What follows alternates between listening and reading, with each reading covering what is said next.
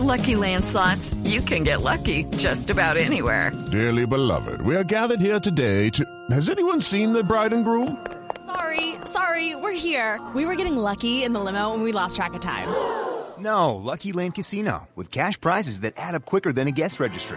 In that case, I pronounce you lucky. Play for free at LuckyLandSlots.com. Daily bonuses are waiting. No purchase necessary. Void where prohibited by law. 18 plus. Terms and conditions apply. See website for details. Pero bueno, esa es la noticia de Disney, pero ahora volvamos a nuestra realidad de las vacunas y a algo que está pasando en el mundo, en donde sí están poniendo vacunas, porque aquí todavía no nos las están poniendo, y es, eh, Gonzalo, lo que está pasando con las dosis. ¿no? Sobre si hay países que están decidiendo poner solo una dosis por cuenta de la escasez y no poner dos dosis. ¿Qué es lo que está pasando con ese tema de las vacunas y que una dosis y que dos dosis y que hay unos que deciden una cosa y otros que deciden otra? Lo que pasa es que los CDC, Camila, que es tal vez el ente más importante en cuanto a salud se refiere de los Estados Unidos, ha dicho que las vacunas que tienen dos dosis, por ejemplo la de Moderna y la de Pfizer, el tiempo entre una y otra se puede expandir según algunos ensayos clínicos que ellos han, han hecho. Entonces, lo que han dicho las CDC es, a ver, hay posibilidad de que usted pueda colocar la primera vacuna y a las seis semanas pueda colocar la segunda dosis, por llamarlo así. Y por ende, muchos países lo que están haciendo es administrarle la primera dosis a más personas. Le pongo un ejemplo. Panamá compró, compró 12 mil dosis de la vacuna de Pfizer, que ya llegaron al país. Panamá tenía previsto vacunar a 6 mil personas con la primera dosis y guardar la segunda dosis para esas 6.000 personas. Lo que ha dicho ahora Panamá tomando la recomendación de la CDC es decir, ah, bueno, como ya sabemos que el tiempo entre una dosis y otra es de seis semanas, vamos a aplicarle la primera dosis a más personas y así tener a más vacunados. Entonces, la gente, los países, sobre todo los ministros de salud y los ministerios de salud de América Latina, que ya tienen la vacuna de Pfizer y los países de Europa que ya cuentan con la vacuna de Pfizer, lo que están haciendo es aplicar a más personas la primera dosis de la vacuna y así tener a más personas vacunadas, valga la redundancia. Pues preguntémosle a la doctora Claudia Vaca, que está en la línea. Ella es profesora de la Universidad Nacional de Colombia, es farmacoepidemióloga y es la directora del Centro de Pensamiento de Medicamentos, Información y Poder. La doctora Vaca ha sido una de las expertas que nos ha respondido varias preguntas de los oyentes, pero hoy la hemos decidido llamar para preguntarle sobre ese tema. Doctora Vaca, bienvenida, gracias por acompañarnos. Muy buenos días a todos, me encanta acompañarlos. Bueno, doctora Vaca, como explicaba mi compañero Gonzalo, los países que tienen vacuna, aquí todavía no ha llegado, pero los que tienen vacuna y la de Pfizer, que son dos dosis, están enfrentando un dilema en cierta medida, pues ético, porque dicen, si usted se pone una dosis de la vacuna, pues no va a tener el 100% eh, de la protección, pero pues tiene un poco más de protección. Y entonces dicen, como no hay tantas dosis, ¿será que le ponemos una sola dosis a mucha gente y los dejamos 50% protegidos o le ponemos las dos dosis a menos gente y a esos sí las dejamos 100% protegidos? ¿Qué es lo que se debe hacer y qué es mejor? Bueno, no hay una respuesta absoluta. Lo primero que quisiera decir es que cuando se diseña una vacuna y en especial estas que se hicieron de una manera tan acelerada y que se aprobaron eh, con una información, digamos, muy buena de la eficacia, pero eh, parcial porque todavía falta recolectar eh, la información a 22 meses que duran los experimentos clínicos, pues el diseño establece eh, el modelo del diseño establece que se tiene que dar una dosis de refuerzo a los 21 días. No es, digamos, de una manera caprichosa, sino porque la primera dosis lo que genera es una reacción y un aumento de los anticuerpos del organismo para protegerse, una, una manera de reconocer el virus para defenderse del virus. Eh, y la segunda dosis que se llama, eh, insisto, dosis de refuerzo, lo que busca es que se cree una memoria de la respuesta para que el tiempo de la protección sea mucho más largo y se logre eh, la protección que estamos buscando, que es evitar, eh, por un lado, el contagio y por el otro lado, las muertes y las complicaciones. Entonces, no es caprichoso poner dos dosis. Sin embargo, la situación en la que está el planeta no es un problema de América Latina o de, o, de, un país u otro, es el planeta entero, que es un acaparamiento y un desabastecimiento de dosis porque la demanda es demasiado grande para la capacidad de producción, eh, hizo que los científicos se hicieran esta pregunta. Podemos optimizar las primeras dosis que tenemos esperando que se aumente la capacidad de producción de manera que cuando lleguen las segundas dosis eh, ya hayamos cubierto una cantidad mayor de personas y eso nos haya permitido reducir la velocidad del contagio y todas las eh, y evitar todas las muertes que estamos teniendo. Y es una pregunta muy relevante. ¿Por qué? Porque los resultados de los ensayos clínicos, en particular con estas vacunas de BioNTech Pfizer, eh, mostraron que la respuesta inicial de la primera dosis es muy buena, en el sentido de que se logra un desarrollo alto de anticuerpos y uno esperaría que esos anticuerpos duren lo suficiente como para que ese retraso de la segunda dosis eh, no ponga en riesgo el desarrollo de esos anticuerpos y que en todo caso se realice eh, el reforzamiento. No es que no se vaya a hacer, sino que se extiende el tiempo entre la primera dosis y la segunda dosis. Y hace muy poco en la revista eh, de Disney, pero ahora volvamos a nuestra realidad de las vacunas y a algo que está pasando en el mundo, en donde sí están poniendo vacunas, porque aquí todavía no nos las están poniendo, y es, eh, Gonzalo, lo que está pasando con las dosis. ¿No? Sobre si hay países que están decidiendo poner solo una dosis por cuenta de la escasez y no poner dos dosis. ¿Qué es lo que está pasando con ese tema de las vacunas y que una dosis y que dos dosis y que hay unos que deciden una cosa y otros que deciden otra? Lo que pasa es que los CDC, Camila, que es tal vez el ente más importante en cuanto a salud se refiere de los Estados Unidos, ha dicho que las vacunas que tienen dos dosis, por ejemplo la de Moderna y la de Pfizer, el tiempo entre una y otra se puede expandir según algunos ensayos clínicos que ellos han, han hecho. Entonces, lo que han dicho las CDC es, a ver, hay posibilidad de que usted pueda colocar la primera vacuna y a las seis semanas pueda colocar la segunda dosis, por llamarlo así. Y por ende, muchos países lo que están haciendo es administrarle la primera dosis a más personas. Le pongo un ejemplo. Panamá compró, compró 12 mil dosis de la vacuna de Pfizer, que ya llegaron al país. Panamá tenía previsto vacunar a 6 mil personas con la primera dosis y guardar la segunda dosis para esas 6.000 personas. Lo que ha dicho ahora Panamá tomando la recomendación de la CDC es decir, ah, bueno, como ya sabemos que el tiempo entre una dosis y otra es de seis semanas, vamos a aplicarle la primera dosis a más personas y así tener a más vacunados. Entonces, la gente, los países, eh, sobre todo los ministros de salud y los ministerios de salud de América Latina, que ya tienen la vacuna de Pfizer y los países de Europa que ya cuentan con la vacuna de Pfizer, lo que están haciendo es aplicar a más personas la primera dosis de la vacuna y así tener a más personas vacunadas, valga la redundancia. Pues preguntémosle a la doctora Claudia Vaca, que está en la línea. Ella es profesora de la Universidad Nacional de Colombia, es farmacoepidemióloga y es la directora del Centro de Pensamiento de Medicamentos, Información y Poder. La doctora Vaca ha sido una de las expertas que nos ha respondido varias preguntas de los oyentes, pero hoy la hemos decidido llamar para preguntarle sobre ese tema. Doctora Vaca, bienvenida, gracias por acompañarnos. Muy buenos días a todos, me encanta acompañarlos. Bueno, doctora Vaca, como explicaba mi compañero Gonzalo, los países que tienen vacuna, aquí todavía no ha llegado, pero los que tienen vacuna y la de Pfizer, que son dos dosis, están enfrentando un dilema en cierta medida, pues ético, porque dicen, si usted se pone una dosis de la vacuna, pues no va a tener el 100% eh, de la protección, pero pues tiene un poco más de protección. Y entonces dicen, como no hay tantas dosis, ¿será que le ponemos una sola dosis a mucha gente y los dejamos 50% protegidos o le ponemos las dos dosis a menos gente y a esos sí las dejamos 100% protegidos? ¿Qué es lo que se debe hacer y qué es mejor? Bueno, no hay una respuesta absoluta. Lo primero que quisiera decir es que cuando se diseña una vacuna y en especial estas que se hicieron de una manera tan acelerada y que se aprobaron eh, con una información, digamos, muy buena de la eficacia, pero eh, parcial porque todavía falta recolectar eh, la información a 22 meses que duran los experimentos clínicos, pues el diseño establece eh, el modelo del diseño establece que se tiene que dar una dosis de refuerzo a los 21 días. No es, digamos, de una manera caprichosa, sino porque la primera dosis lo que genera es una reacción y un aumento de los anticuerpos del organismo para protegerse, una, una manera de reconocer el virus para defenderse del virus.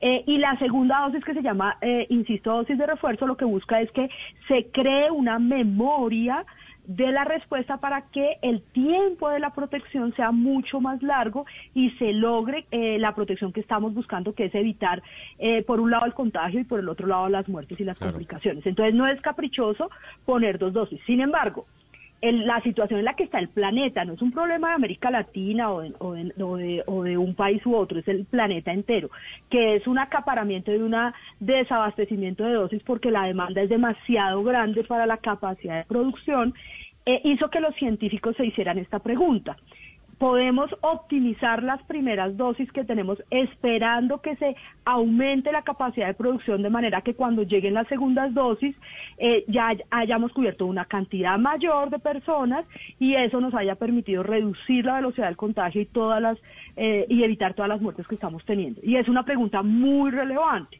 ¿Por qué? Porque los resultados de los ensayos clínicos, en particular con estas vacunas de BioNTech Pfizer, eh, mostraron que la respuesta inicial de la primera dosis es muy buena, en el sentido de que se logra un desarrollo alto de anticuerpos y uno esperaría que esos anticuerpos duren lo suficiente como para que ese retraso de la segunda dosis eh, no ponga en riesgo el desarrollo de esos anticuerpos y que en todo caso se realice eh, el reforzamiento. No es que no se vaya a hacer, sino que se extiende el tiempo entre la primera dosis y la segunda dosis. Y hace muy poco en la revista eh, de Análisis de la Medicina Interna hizo una simulación de lo que esto significaría. Esa es la razón por la cual hoy el CS, eh, también el Instituto Nacional de Salud del Reino Unido y otros países están recomendando esto. Las simulaciones muestran que retrasarla entre 20 y 30 días pudiera significar una reducción en las infecciones y en las muertes de más del 30% mientras se logra la dosis de reforzamiento. Estas son simulaciones, estas no son, digamos, datos reales. Pero, profesora, pero ahí, ahí le interrumpo porque ya la CDC o los CDC en los Estados Unidos han recomendado eso. Han recomendado la extensión por seis semanas, por seis semanas para la aplicación de la segunda de la segunda dosis. Pero yo quisiera preguntarle lo siguiente: la realidad es que en este momento hay una falta de producción o un retraso en la producción, para ser mucho más exacto. ¿Qué pasa si esa persona que se colocó la primera dosis, a las seis semanas no se, no se pone la segunda dosis, se retrasa ocho o diez semanas. ¿Pierde el efecto de la vacuna? En principio la simulación, por eso yo insisto, el CDC y otros y otros países están sugiriéndolo claramente, como tú lo decías, pero basado en una simulación matemática que hicieron. La simulación matemática sugiere que no perdería la la, la capacidad y la duración de los anticuerpos generados en la primera dosis y esa es la razón, basada en estas simulaciones, por las cuales se está recomendando.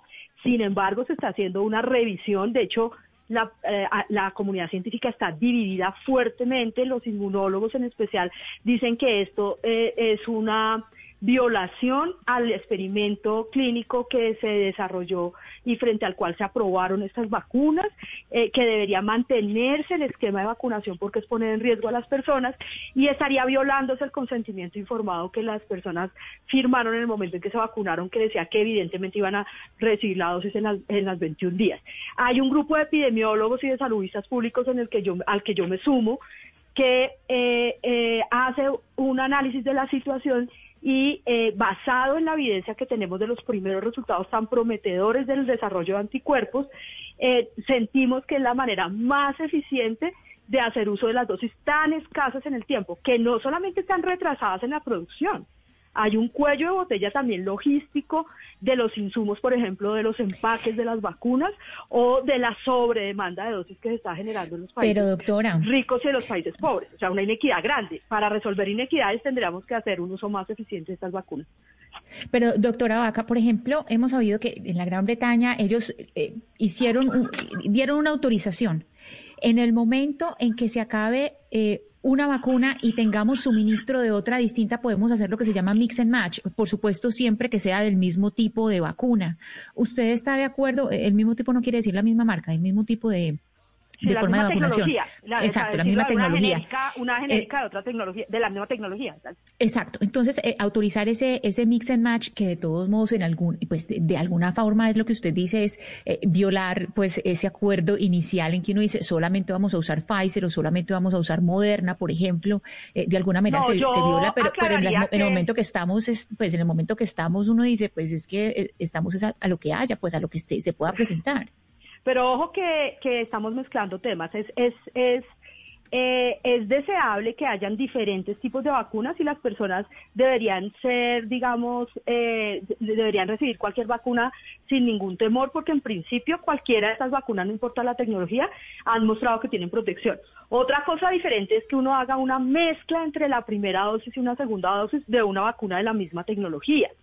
Eh, es deseable que existan muchos tipos de vacunas de diferentes tecnologías en un mismo país y la decisión que tenemos que tomar es si cuando aplico una de una tecnología en particular y se me acaba y hay disponibilidad de otra de la misma tecnología, puedo hacer una segunda aplicación con ese genérico de la segunda dosis.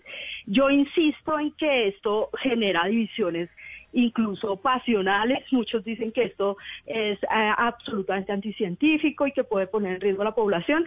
Yo prefiero eh, eh, tenerle un poco más de racionalidad y cabeza fría al asunto. Si nosotros estamos hablando de que se trata de la misma tecnología que está actuando sobre el mismo lugar del virus, que es la proteína S, la, la proteína de la estícula del virus. Si nosotros estamos generando el mismo tipo de anticuerpos a través de la misma estrategia vacunal, eso significaría que en principio lo que tenemos que buscar es que el reforzamiento logre la inmunidad de memoria, la que estoy diciendo ahora de la segunda dosis, eh, sin muchos temores. Lo ideal sería, y ese, y ese mundo ideal tendríamos que buscar cómo lo, lo alcanzamos, eh, es que los países que ya iniciaron vacunación establezcan una línea de, de, eh, investigación y de observación juiciosa con, con esta pregunta de investigación para, para saber si en esas poblaciones hubo una buena respuesta. De manera que cuando llegue esa, ese dilema a nuestro país, tengamos datos de esos otros países. Doctora Vaca, no nos diga eso porque entonces usted nos está diciendo que todavía nos falta mucho para la vacuna. Si alcanzamos a recibir pues la información de cómo les va a los otros no aplicando la dosis, la segunda dosis quiere decir que nos falta mucho. diciendo que hoy tenemos más del 60% de la población de Israel vacunada. ¿Por qué Israel no nos da datos que nos permitan estar tranquilos para tomar una decisión de esas basado en lo que ellos ya hicieron. Estoy diciendo es que no debemos perder la información de lo que ya se está haciendo en otros países. Doctora y nosotros, y, nosotros tampoco es que estemos tan atrás, posiblemente en, en, febrero tengamos esas vacunas Ojalá y ya sea y en ese momento ya tendrán que estar disponibles los datos comparados de lo que está haciendo Israel, Inglaterra u otros países. ojalá así sea, pero doctora Vaca, mire, es que nos están escribiendo muchos oyentes que la están escuchando y nos escriben a nuestra línea de WhatsApp, que es la 301-764-4108, y hacen varias preguntas. Por ejemplo, Luz nos escribe desde Miami y ella dice que se vacunó y tiene la próxima dosis el 14, el 14 de febrero, que ella se pregunta si no se pone la segunda dosis, ¿qué le va a pasar? Ella se puso la vacuna de Moderna. Si uno, si uno se pone la primera dosis y no se pone la segunda, ¿qué le pasa?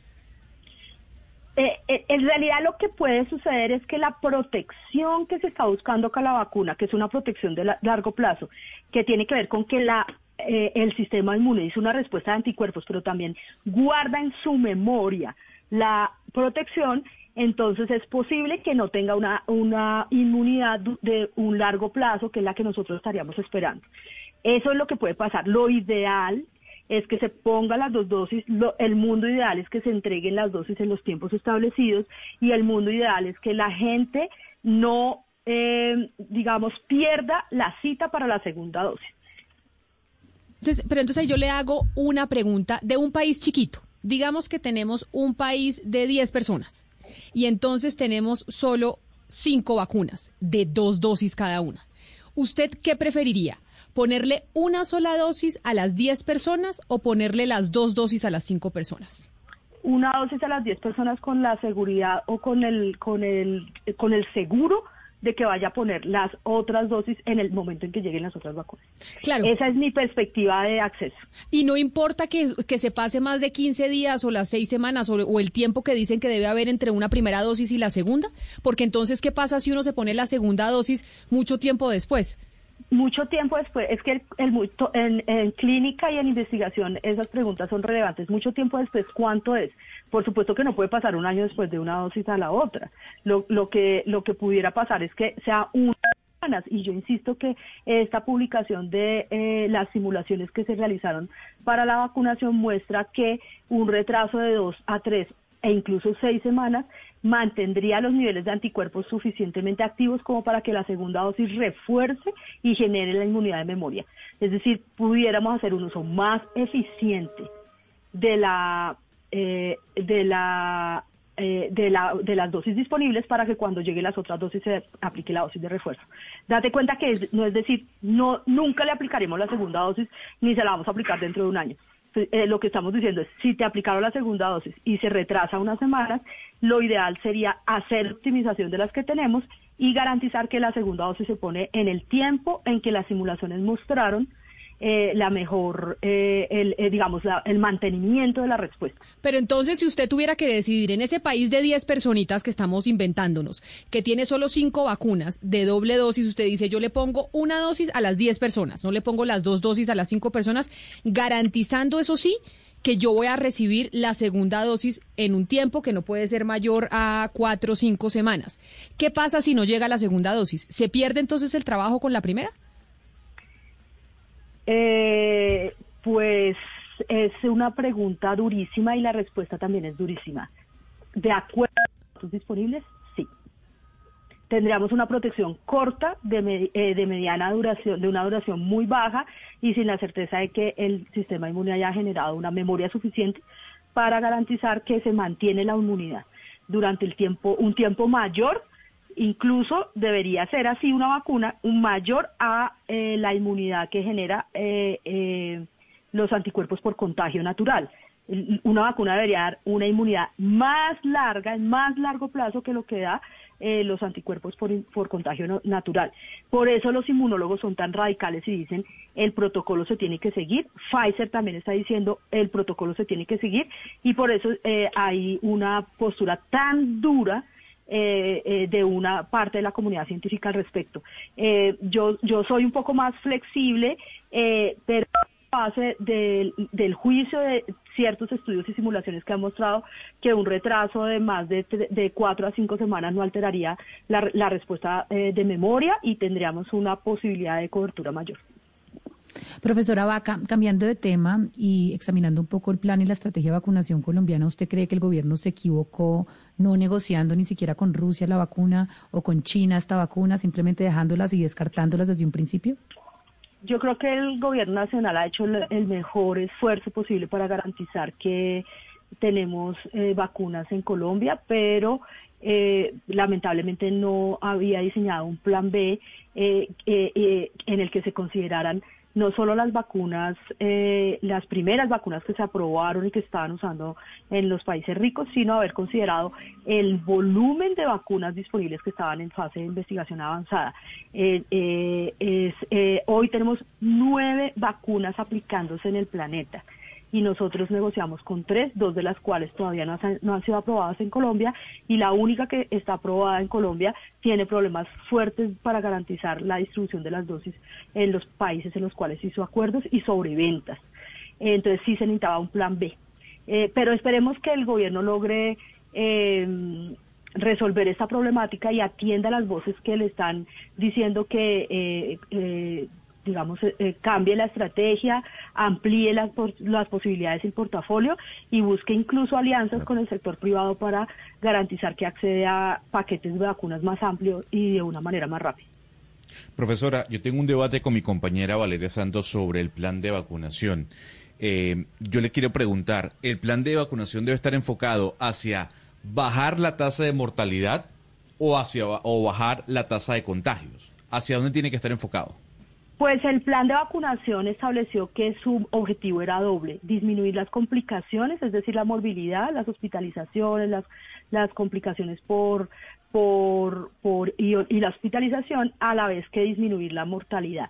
Esas son las dos metas que estableció el plan de vacunación y creo que son unas metas que son mucho más cercanas a las necesidades de salud pública.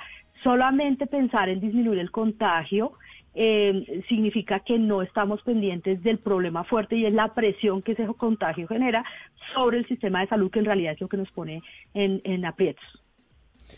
Pues, eh, doctora Vaca, ha sido usted muy eh, paciente con nosotros, muy amable por darnos todas estas respuestas. La seguiremos llamando porque, como bien sabe usted, nosotros tenemos esta sección en donde queremos darle respuesta a los oyentes sobre sus dudas alrededor eh, de las vacunas, que no han llegado. Estamos esperanzados y con mucha fe de que lleguen, pero aquí todavía no han llegado, pero de todas maneras nos queremos preparar frente a las inquietudes que tienen los oyentes por la vacuna. Así que mil gracias por habernos atendido. Un placer para mí. Yo soy feliz tratando de hacer algún tipo de divulgación de lo que nosotros estamos monitoreando y posiblemente a veces no tengamos respuestas y solo tengamos más preguntas, pero la tarea nuestra también es poner las preguntas que corresponden sobre la mesa. Muchas gracias. Era la doctora Mars Claudia Vaca, profesora de la Universidad Nacional de Colombia. Ya saben ustedes que aquí vamos a responder todos los días de la mano de expertos sus dudas sobre las vacunas. La desinformación se combate con datos y voces certificadas. En Mañanas Blue, cuando Colombia está al aire, resolveremos sus dudas sobre la vacuna contra el COVID-19. Envíenos sus preguntas al 301-764-4108 y nosotros buscaremos un especialista que le responda. Blue Radio, la nueva alternativa.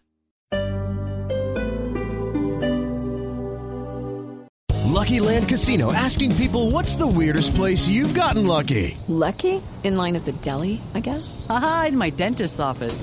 More than once, actually. Do I have to say? Yes, you do. In the car before my kids' PTA meeting. Really? Yes. Excuse me, what's the weirdest place you've gotten lucky? I never win and tell. Well, there you have it. You can get lucky anywhere playing at LuckyLandSlots.com. Play for free right now. Are you feeling lucky? No purchase necessary. Void where prohibited by law. 18 plus. Terms and conditions apply. See website for details.